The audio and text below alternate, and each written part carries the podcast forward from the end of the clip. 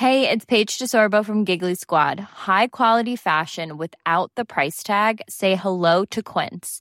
I'm snagging high-end essentials like cozy cashmere sweaters, sleek leather jackets, fine jewelry, and so much more. With Quince being 50 to 80% less than similar brands. And they partner with factories that prioritize safe, ethical, and responsible manufacturing. I love that. Luxury quality within reach. Go to quince.com slash style to get free shipping and 365-day returns on your next order. quince.com slash style.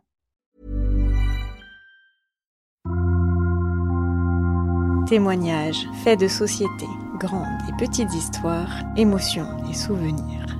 Ils se racontent, ils nous racontent, ils vous racontent. C'est leur histoire, c'est une série de podcasts long format du Dauphiné Libéré. Originaire de la Drôme, Claude Noël Tolly vit à Manhattan depuis 1982. Elle tient une boutique d'antiquités de céramique dans un quartier situé à 2 km du World Trade Center. Le 11 septembre 2001, elle a vu les tours s'embraser. Je m'en rappelle très bien parce que on commençait, on devait euh, commencer à former une nouvelle employée. Euh, alors mon magasin en général ouvre à, euh, 11 heures ou midi parce que euh, à New York on fait le, le continu en général du la fin de la matinée jusqu'au soir. Donc, on allait ouvrir un peu plus tard, mais comme euh, on allait former cette employée, elle allait venir plus tôt, vers 10 heures, quelque chose comme ça. Donc, euh, c'était euh, une journée très, très, une très belle journée, je me souviens, parce qu'il avait fait un temps horrible jusqu'à, jusqu'à ce moment-là. Donc, on, vraiment, ce jour-là, c'était un jour clair, un beau ciel bleu, tout. J'avais pris mon petit déjeuner dans un, café où je vais habituellement, et puis j'étais allée au magasin plus tôt, vers 9h, 9h moins le quart, quelque chose comme ça et j'ai nous sommes deux, deux associés au magasin. Mon associé lui avait euh, devait aller à, à, notre entrepôt qui se trouve euh, de l'autre côté de du, du fleuve qui sépare New York, qui sépare Manhattan du New Jersey et il, euh, il y va en, il allait en, en voiture chercher des, des, provisions dans notre entrepôt. Donc euh, voilà, il s'était arrêté au magasin pour dire bonjour, pour voir comment ça allait se présenter avec notre nouvel employé. Et puis il est parti. Et quelques minutes après, la voiture euh, revient comme il revient comme un fou sur le trottoir et il rentre dans le magasin et je lui dis qu'est-ce que tu as oublié? Il me dit mon Dieu on est attaqué. Monte dans la voiture. Je lui dis qu'est-ce que tu racontes? Il me dit viens voir viens voir c'est affreux c'est terrible monte monte. Donc je suis montée dans la voiture. On a fait le tour parce que donc euh, étant dans le bas de la ville euh, on était vraiment dans la, la projection de, des deux tours et quand on a fait le, le, tour du pâté de maison pour arriver sur euh, une grande avenue, la septième avenue qui fait qui fait face au sud, que, où la circulation va dans le sud, euh, là une des deux tours était était en, en feu quoi. Euh, et quelque temps et, en, pratiquement en même temps, donc là j'ai dit mon Dieu mais c'est incroyable cet accident. C'était peu de temps après, je veux dire, dans l'espace de, quelques minutes, euh, à la radio, ils ont annoncé un nouvel avion qui était rentré dans la tour et qui a confirmé ce que lui m'avait dit. Et lui, il m'avait dit, on est attaqué. Euh, il est un peu paranoïaque donc moi je me suis dit bon voilà, mais c'était quelque chose qu'il avait qu'il avait ressenti. Il avait dit c'est pas possible un accident, c'est pas c'est pas possible. Et donc on a refait le tour du pâté de maison parce que là on avait retourné pour revenir euh, au magasin. On a refait le tour du pâté de maison et effectivement euh, il y avait un deuxième un deuxième feu qui avait commencé. On était complètement euh, tous les gens, tous les passants, en fait tout le monde était était arrêté, bouche bée. Et ce moment a été très bref parce que très vite après, euh, la fumée était telle qu'on n'a plus, plus rien vu. Quoi. En gros, on voyait que de la fumée. C'est-à-dire que la fumée s'était répandue partout? La fumée s'était répandue pas là où on était nous, mais elle s'était répandue tout autour des, des tours. Donc ces tours qui faisaient, je sais plus, 104 étages ou quelque chose comme ça, 106 étages. La fumée s'était remplie tout autour de ces tours et donc euh, après on ne voyait plus rien, on voyait que, de la fumée, quoi. On voyait que comme s'il y avait du, brouillard en bas de la ville, quoi. On voyait plus rien. Donc il a annulé son, évidemment, c'est allé à l'entrepôt. Moi, je suis allée au magasin. Je savais pas trop quoi faire. La fille qui devait venir euh, commencer s'est présentée et on lui a dit bah repart parce qu'on sait pas ce qui se passe. Et puis on a passé euh, des heures. Donc ça c'était euh, tôt le matin vers je crois que c'était 9h, 9h15, 9h20, 9h30, quelque chose comme ça. Et on a passé tout le matin avec tous les, les gens du quartier, juste au coin de, de l'avenue. Là, c'est la 7e avenue et, mon magasin est pas loin de la 7e avenue et de la 11e rue. On a passé tout le matin euh, là, à regarder vers le, vers le bas de la ville. Donc, évidemment, il y avait des voitures de, des sirènes de police, il y avait des parce que aussi tout près, juste là, il y avait un très grand hôpital qui est très qui était à l'époque très très réputé, très connu, qui s'appelle l'hôpital Saint-Vincent, qui était au coin de la 12e et de la 7e avenue. Et il y avait plein d'ambulances, plein de, de personnel médical qui étaient là à attendre euh, les gens qui allaient être amenés, on, on pensait. Et puis finalement, il y a eu très peu de gens d'amener parce qu'il y avait très peu de, il y avait très peu, très peu de gens qui, qui, qui ont été blessés finalement. Voilà, c'était euh, quelque chose de un, choc extraordinaire parce qu'on était donc il y avait des gens qui devaient avoir des radios et 2000 euh, 2001 c'était enfin c'était pré internet pré tout ça hein. 2001, il n'y avait pas euh, encore de. Moi, je crois que j'avais pas de, téléphone portable à l'époque, ni quoi que ce soit. Et mais donc, il y avait des gens qui avaient des radios, qui, parlaient, qui comme quand on est dans un, une situation sur un, accident, quoi, comme ça.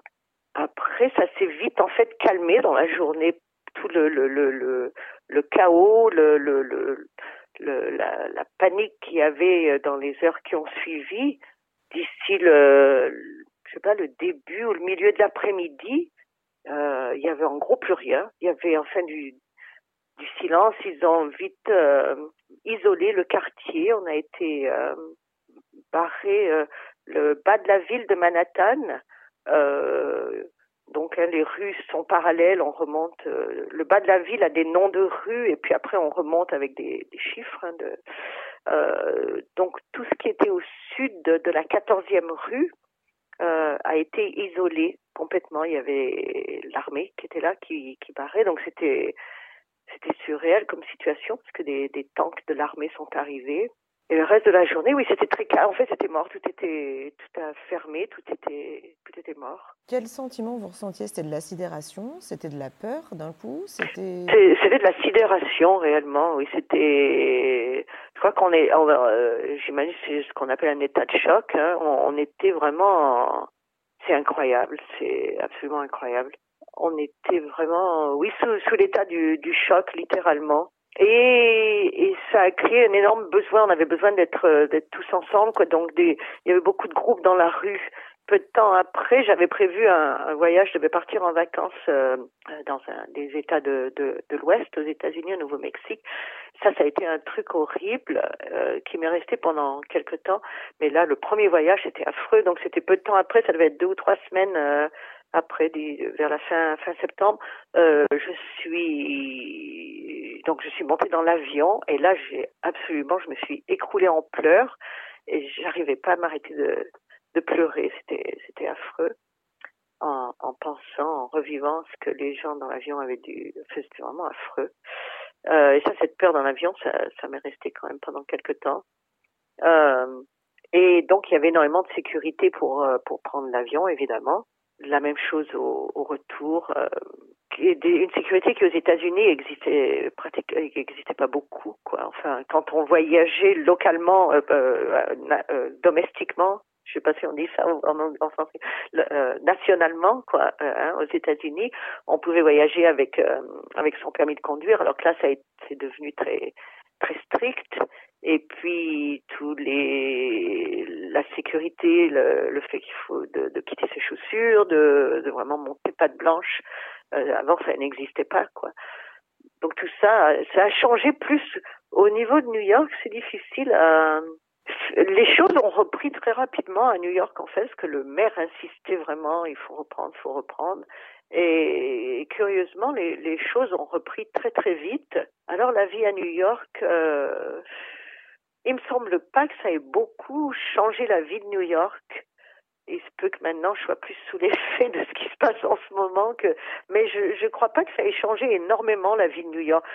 Ça a changé la vie euh, de partout quoi dans, dans le monde internationalement surtout quand on, on voyage quoi. Euh, et puis ça a changé. Ce qui a, a changé aux États-Unis en général c'est que peu de temps après la guerre a été déclarée en Irak et ça ça a été il n'y avait pas eu les États-Unis n'avaient pas été vraiment tout du moins officiellement dans une guerre je crois peut-être depuis le, le Vietnam et puis ça a basculé tout ça quoi. Donc plus qu'à New York si vous voulez à New York si mes souvenirs sont sont bons. La, vie n'a pas, pas, beaucoup changé. Et, et, quand vous dites qu'aux États-Unis, la guerre en Irak enfin, a, a changé des choses aux États-Unis, vous faites référence à quoi?